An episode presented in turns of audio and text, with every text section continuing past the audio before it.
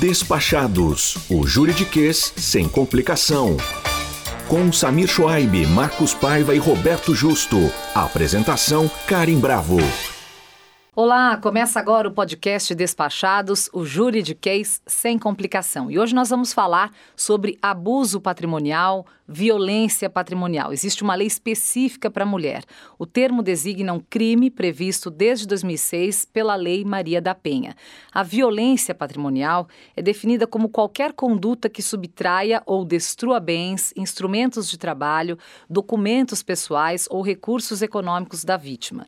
No contexto matrimonial, é uma realidade que muitas vezes permanece nas sombras, afetando a vida financeira e emocional daqueles que o experimentam. A busca por esse tema nas redes sociais disparou após casos envolvendo mulheres famosas no Brasil. Larissa Manuela, Ana Hickman, Susana Werner e Nayara Azevedo relataram que vinham sendo impedidas de acessar os próprios bens. E hoje nós vamos falar com eles, que entendem tudo sobre o assunto, que já estão aqui comigo no estúdio, Samir Schwab, Marcos Paiva e Roberto Justo. Tudo bem? Sejam bem-vindos. Bom dia, Obrigado. boa tarde, boa noite. Obrigado, Karen. Oi, pessoal. a gente estava aqui conversando antes de começar o nosso podcast, falando né, dessa diferença de abuso patrimonial, violência patrimonial. Então, existe uma lei para mulheres, mas isso não significa que os homens também não sofram esse tipo de abuso, certo?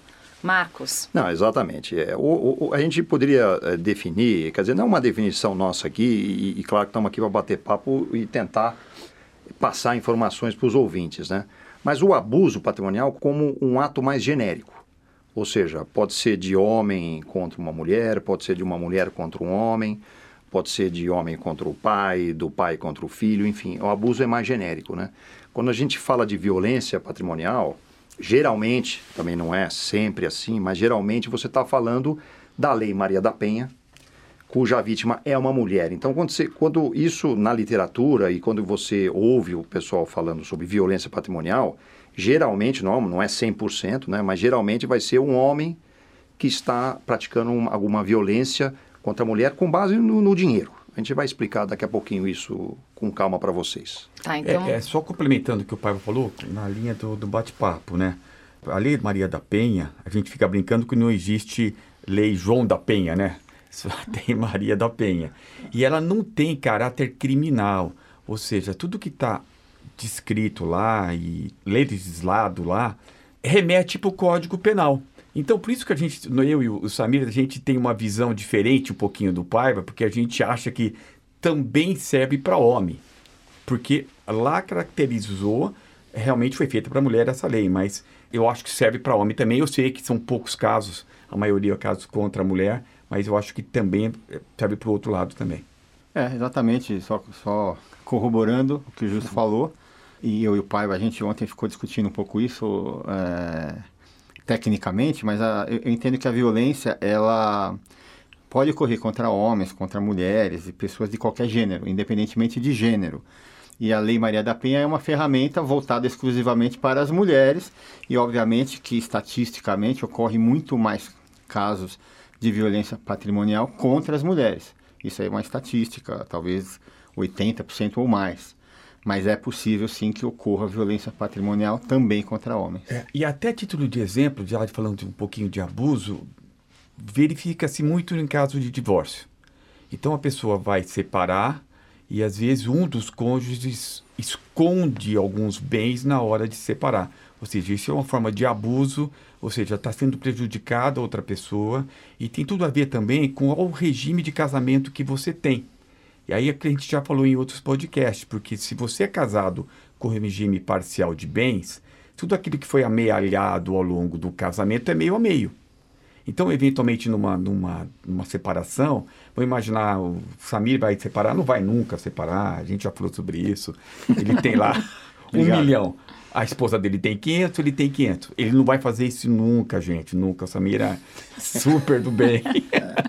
Mas vamos imaginar que ele esqueceu uma, um, uma, uma, aplicação financeira que ele tinha lá, no meu exemplo, vai de, de 300. E aí foi, foi, foi na separação, foi só 700 dividido, 350 para cada um.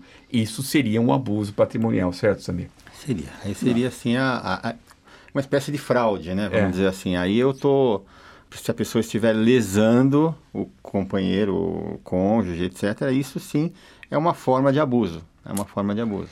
Pegando o gancho aqui do Justo, Karim, é, é, é, a gente vai, nós, a gente acaba afunilando a conversa, como, como o Samir colocou, quer dizer, 80% ou mais é de homem contra mulher, e nesses casos, em relações entre ambos, né?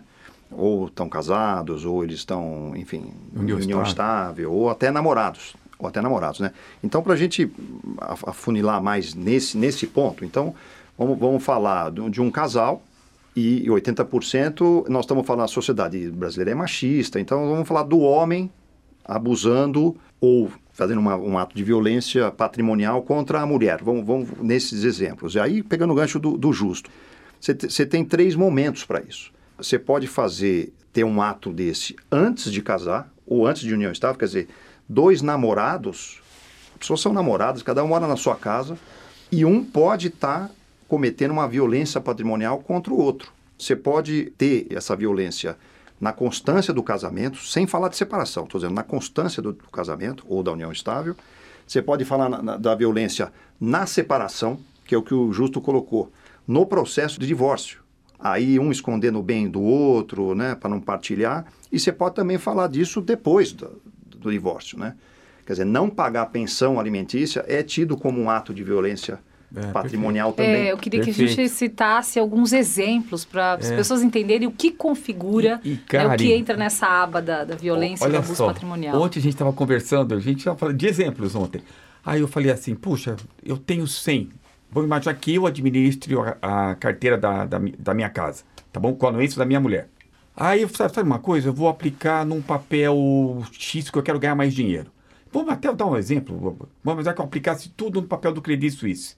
O Credit Suisse Virou teve que pó. ser comprado e virou pó. Eu perdi todo o meu dinheiro. Isso seria uma espécie de abuso patrimonial? Estava conversando com, com meus Eu amigos aqui entendo, eu ontem. entendo que não. Não, ah, isso não. Mas eu dilapidei o nosso patrimônio, o meu e da minha mulher, porque eu quis investir no papel que virou pó. Você- Mas aí é diferente. Aí isso Então, foi é, ele tá aí falando não- dos Aí exemplos, não teve né? fraude. Assim como se você ganhasse muito dinheiro na sua aplicação, seria dos dois. A Você perda- perdeu Perdeu. tudo. Não, Aí outro é um- exemplo que eu dei. Ah, tá bom, eu não também não comprei, mas eu fui para Las Vegas, que esses mesmos 100, que é dos dois, fui lá, perdi na roleta, voltei com nada. É. Isso é abuso patrimonial? Também não Aí é. tem- e- e Isso é tem- só, só, claro. Deixa você dar aquele exemplo que você falou, que o dinheiro não é dos dois quando a pessoa ganha, mas é Esse é interessante, legal você é interessante falar, você é. falar. Mas é só para responder a sua pergunta, Karen, assim, exemplos né, de violência patrimonial. Então, assim, é, né, isso inclui situações em que o parceiro, alguns exemplos que existem, né, que ele retém ou controla o acesso dos recursos financeiros do outro. Então, ele que controla, ele retém, ele, ele não deixa o parceiro ter acesso a isso.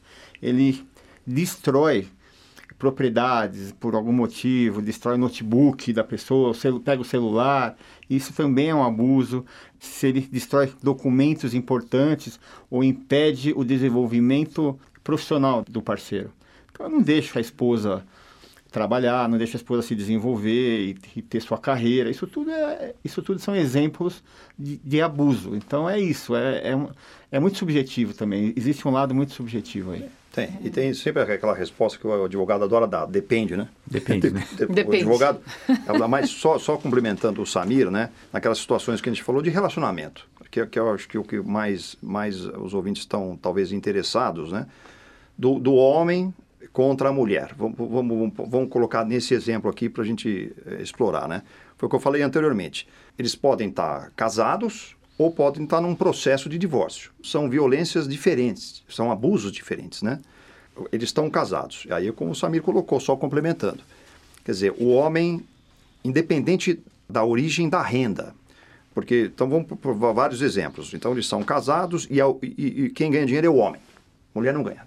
Fica em casa, trabalhando, tem os filhos lá, do lar tal. Então, como é que seria essa violência? O marido controla o dinheiro totalmente.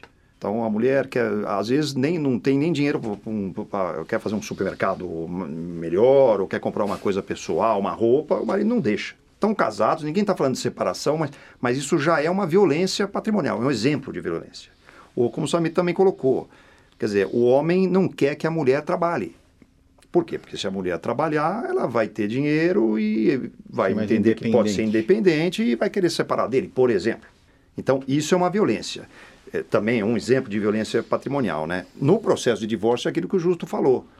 Quer dizer, eles já, já, já decidiram que vão se separar, mas aí a questão de partilha, o homem controlava o dinheiro, sempre nesse exemplo, gente, do, do homem no controle, né? Ele tinha o controle, ele não, ele não fala que bens que ele tinha, aí fez aplicações no exterior, nunca avisou, esse tipo de coisa, que aí já é no bojo do um divórcio, né? Ou de uma dissolução de união estável, que ele pode também praticar violência patrimonial por fraude. Mas sabe que, é, que é, é di- difícil esse tema, porque às vezes a pessoa até sabe que está tendo um abuso patrimonial, mas se acomoda. Concorda? Sim, a pessoa, a- a- o- no exemplo do marido com a mulher, vai. É, se bem que tem um exemplo, a gente pode falar de um exemplo ao contrário, mas vamos falar desse. claro. Ela se acostuma. Então ela fica pedindo para o marido, ó, me dá dinheiro que você falou para ir para o supermercado. Quer comprar uma bolsa Y. Ah, meu amigo, se continuar desse jeito, você para. Mas não, tem gente que se acostuma e nem, nem, nem pensa que isso pode levar a alguma coisa criminal, que é uma coisa mais, Eu mais acho- forte, é. né? Eu acho que tem esse- essa subjetividade e tem o bom senso, né? Então, vou dar outro exemplo, tá? Eu vou dar o exemplo da mulher que trabalha, que ganha muito bem e o marido está em casa cuidando do filho. Hoje, isso, isso ocorre cada vez com mais frequência, Sim. né? Então, isso a gente conhece. Samir, tu não, desculpa, então, não teve aquele caso, exatamente isso que você falou, que o cara queria ir pescar e a mulher não deixou? Então, Então, isso é, abuso? Isso eu ia falar. Quer ir pescar, a mulher É, não mas deixa. é patrimonial. É, mas, você- mas você imagina que a mulher que, que, que Não, trabalha, porque que é é bem patrimonial, porque ele ia pegar dinheiro para pagar a passagem com ela. Ah, entendi. Desculpa, vai. Mas você imagina a mulher que trabalha bem sucedida, ganha muito bem e o marido ganha menos. Mas aí o marido fala, olha, eu queria fazer uma. Eu queria co- comprar uma Ferrari. Não, isso é abuso patrimonial? A mulher fala, não. Não. Então, é muito subjetivo. É bom Agora, senso, né? É bom a pessoa senso, às vezes é. não tem esse dinheiro todo Tem que para. ter um bom Você senso. tem que equilibrar e escolher ali a prioridade do gasto. Agora, então, se ele assim, quiser ir pescar com os amigos, é justo, né? É justo, né? Justo. Agora, caso a pessoa não se acomode Ah. e note ali a questão que está acontecendo um abuso, que medidas podem ser requeridas num processo judicial para coibir o abuso patrimonial? Paiva pode falar, mas, gente, nesse momento já tem um processo judicial. Concorda que bom, é um passo para uma separação? É uma pessoa vai entrar com um processo judicial e falar, opa, eu quero comprar a bolsa Y, então me deixa porque você está cometendo um abuso. Não é uma coisa, É, né? só deixando ma- mais claro, né, é, é, tem, a, tem a situação do processo, né? Quer dizer, já estão num processo de separação, né? E tem naquela situação do casal, que, ele, que eles não estão ainda se divorciando, não pensaram nisso. Mas está tendo um abuso, que a mulher, por exemplo, nesse meu exemplo, né, já percebeu, e ela quer tomar as medidas dela, né? E aí, sim, com base na lei Maria da Penha, ela pode, numa delegacia da mulher, denunciar esse, essa violência patrimonial, tem que dar o exemplo, vai ter, vai ter que provar, né? Mas aí eu concordo com o Samir, uma Sim, pessoa é. que vai na delegacia denunciar o marido por violência patrimonial ou companheiro, né? Vai acabar separando. E Não, vai, não tem, e não não tem praticamente como. fora do E relacionamento. Paiva, não tem volta. Sim. Porque se não- é você difícil. vai no, numa delegacia, Karen, e- e corre o processo. O arrependimento só é, se eu não me engano, para Só crime de, a- de ameaça. de ameaça, o resto vai embora. Então, se você vai na delegacia e fala, olha, meu marido, minha mulher tá, tá me abusando, vai embora, acabou, não tem arrependimento mais. É, esse, só explicando esse vai embora do justo, É. é. que é o seguinte, quer dizer, uma vez feita a denúncia né, de, um, de um ato da, contra a mulher, com base na lei Maria da Penha, por exemplo, não existe a figura do arrependimento.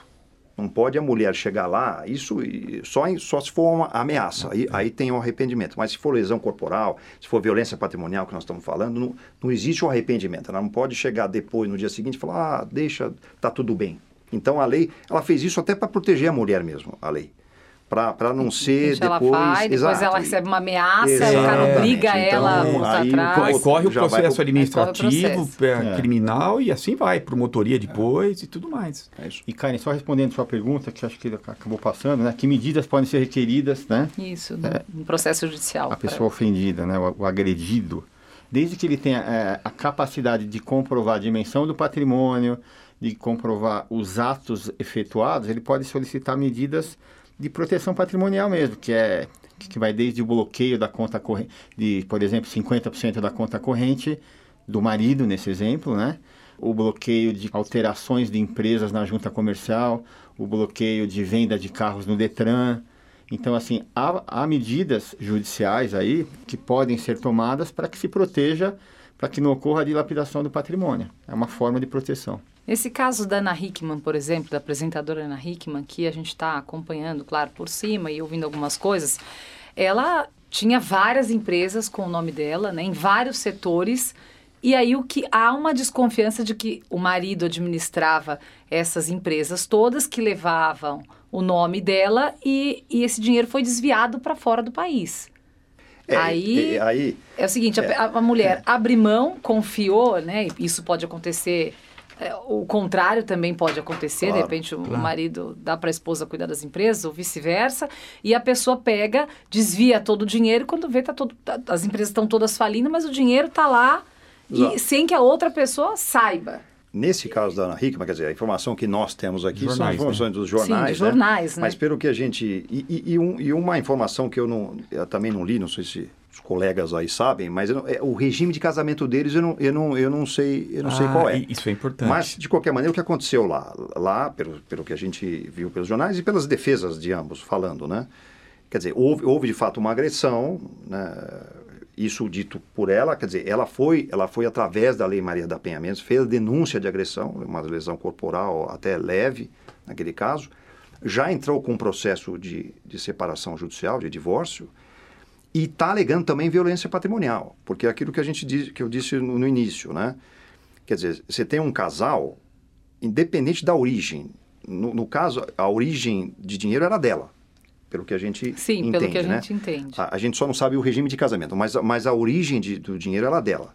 Só que, segundo ela, o, o marido dela, o ex-marido agora, quer dizer, está em um processo de divórcio, acabou, é, segundo ela, né, acabou administrando de uma maneira, uma maneira um pouco errada os negócios deles, né, ou, ou só dela que seja, e acabou, enfim, pode ter desviado dinheiro, encaminhado dinheiro para fora, mas isso, isso são alegações, né? Claro. O que nós estamos tudo... falando aqui é que, no caso é, dela, ela está alegando não só, ela foi pela Lei Maria da Penha, mas não só por violência doméstica é, pessoal, né, física.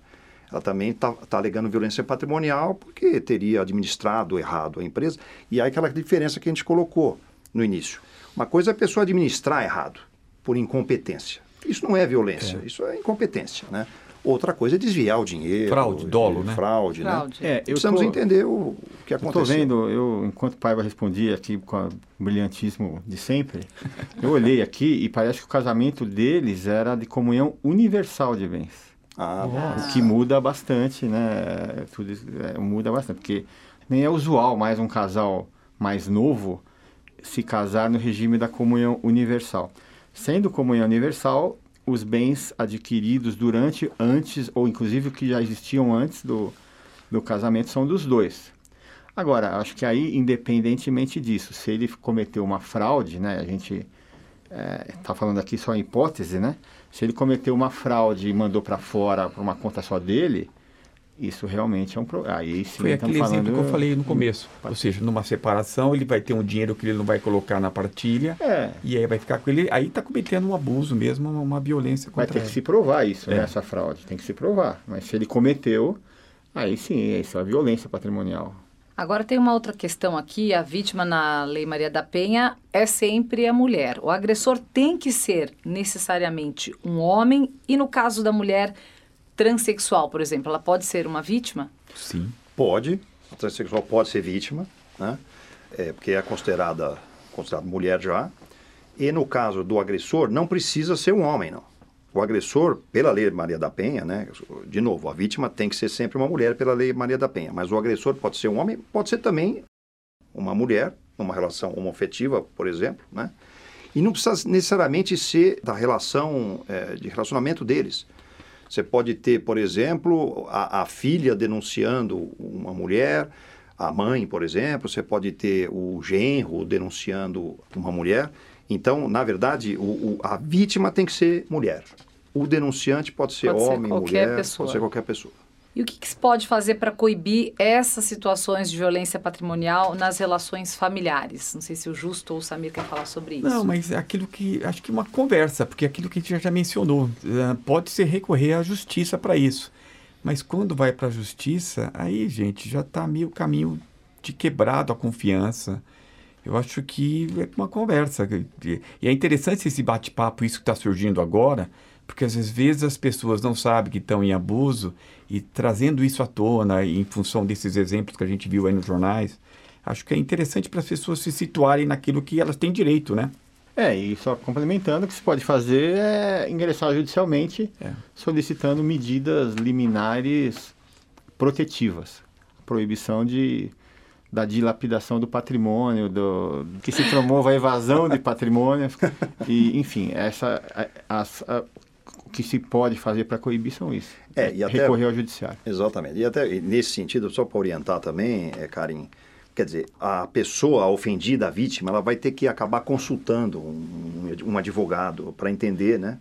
Se está ocorrendo a violência ou não, né? E aí vai ter que tomar os caminhos legais. Quer dizer, é difícil, ou, ou, ou vai ter aquela conversa, porque num, num, caso de violência patrimonial, falando da lei Maria da Penha, e depois só um, um outro ponto que vou colocar, nós já estamos naquele grau que tem um ato doloso mesmo. Por isso que é um pouco a mais. O que quer dizer isso? Na, na Lei Maria da Penha, ele fala de violência física, violência psicológica, fala de violência moral, abuso, né? E também de violência patrimonial, ou seja, já está acontecendo um, um, ato doloso, no caso, né, do marido contra a mulher. Ele já está ali, ele está controlando, ele manipula, enfim. Ele não deixa fazer nada sem o consentimento dele, mesmo que o dinheiro seja dela. Porque há esse tipo de abuso também. É, a, pessoa, a mulher ganha o dinheiro, mas ele controla. Ele que aplica, ele que fala, vamos fazer isso, e aí por uma questão, ah, tudo bem, deixa ele tomar conta. Mas uma das coisas boas que tem a, a Lei Maria da Penha é que nessas, nessas questões de medidas protetivas que o Samir falou. Então, no caso de violência patrimonial, ah, quero impedir que ele venda um imóvel, quero que ele faça uma calção de um depósito, um dinheiro que é, que é nosso e ele acha que é dele, né? E, e aí sim, existe um crime na lei, lei Maria da Pena que é a pessoa é, é, é, burlar a medida protetiva. Isso é crime criado pela Lei Maria da tá. Penha. Então o juiz dá uma medida protetiva, que aí é só cautelar, e aí o, o agressor ele burla a medida protetiva. Aí o juiz pode pedir prisão dele. Tá. E há como se proteger de um futuro abuso? Porque alguém uh, pensa nisso antes de namorar, de casar, cria algum documento? Existe algum tipo de proteção assim, antes de saber se isso vai acontecer no Eu acho relacionamento? Que controlar as contas dos dois, aí tem que ser transparência total, né? Acho que é isso. Eu é. acho que o Justo colocou bem. Eu acho que pra, é que depende do, de, de quem nós estamos falando, mas Acho que a transparência no casal é, é, muito importante, né? Saber, o, enfim, é que tudo depende, depende também do regime de casamento. Né? É subjetivo demais, é, né? Muito subjetivo. É. é subjetivo demais, porque você imagina, aí nesse exemplo ainda do pai da mulher que dá uma procuração para o marido administrar as contas bancárias, aplicar, porque o marido é do mercado financeiro, conhece bem.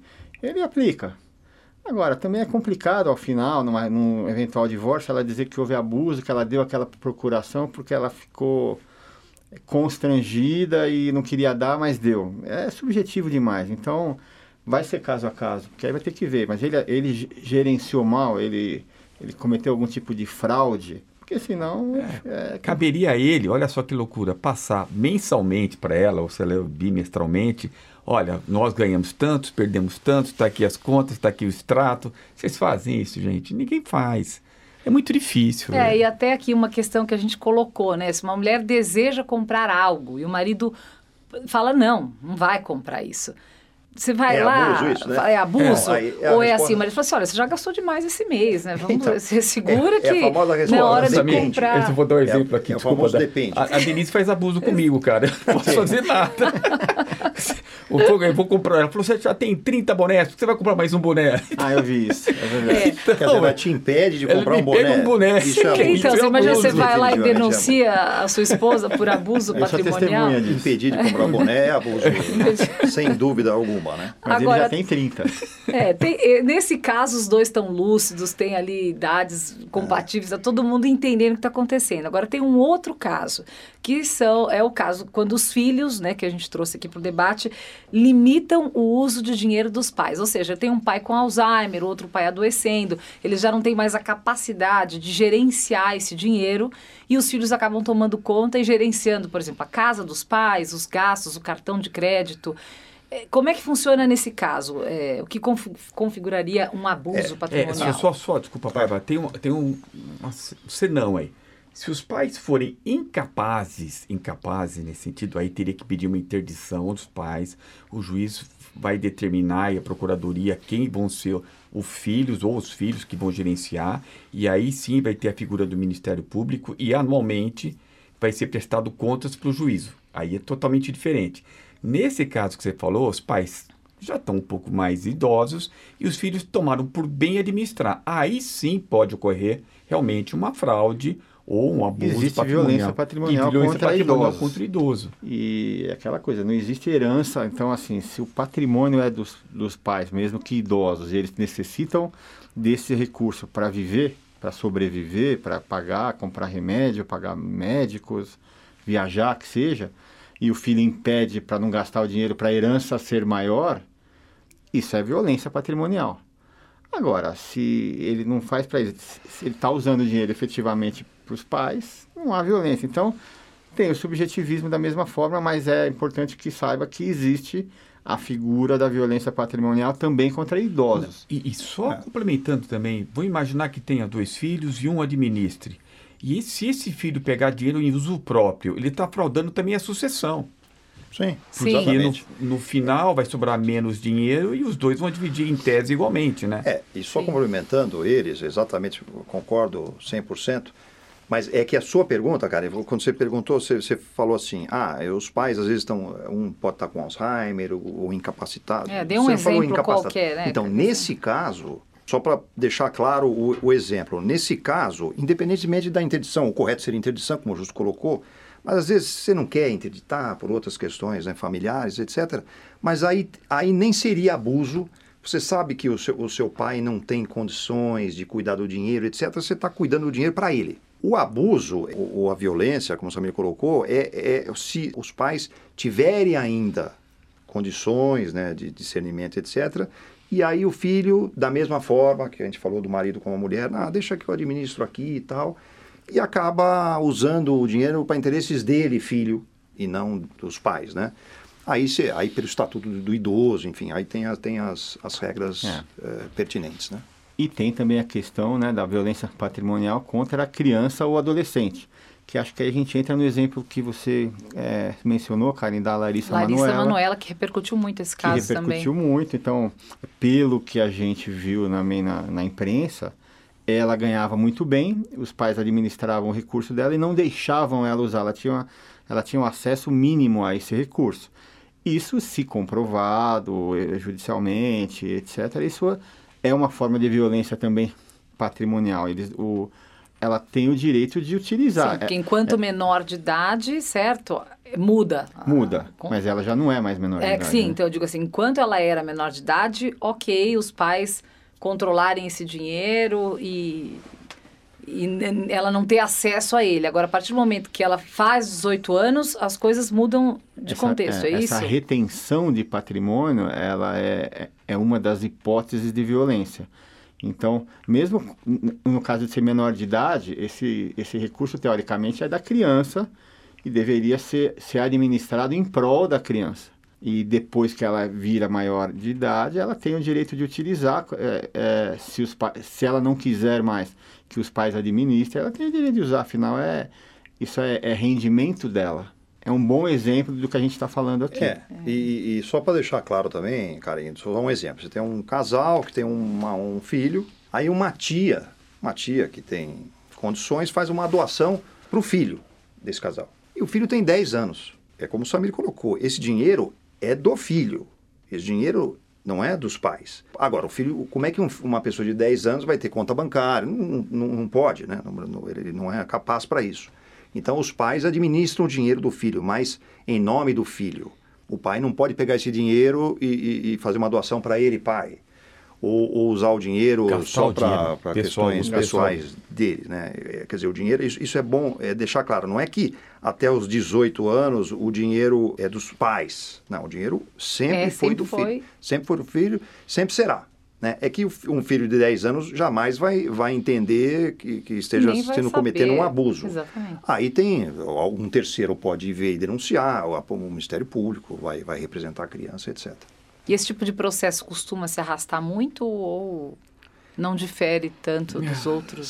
São mais, são mais, são mais É, difíceis são mais esses, né? difíceis. Esses é, são mais porque é- difíceis. A prova é A difícil. prova é Porque vai difícil. depender de um terceiro, né? Tem que um terceiro. ah, Essa tia, por exemplo, que fez a doação para a menina, né? No caso, para o filho ou para a filha, se ela perceber que aquele dinheiro, é, mas de- poxa, mas cadê o dinheiro? Ela pode denunciar.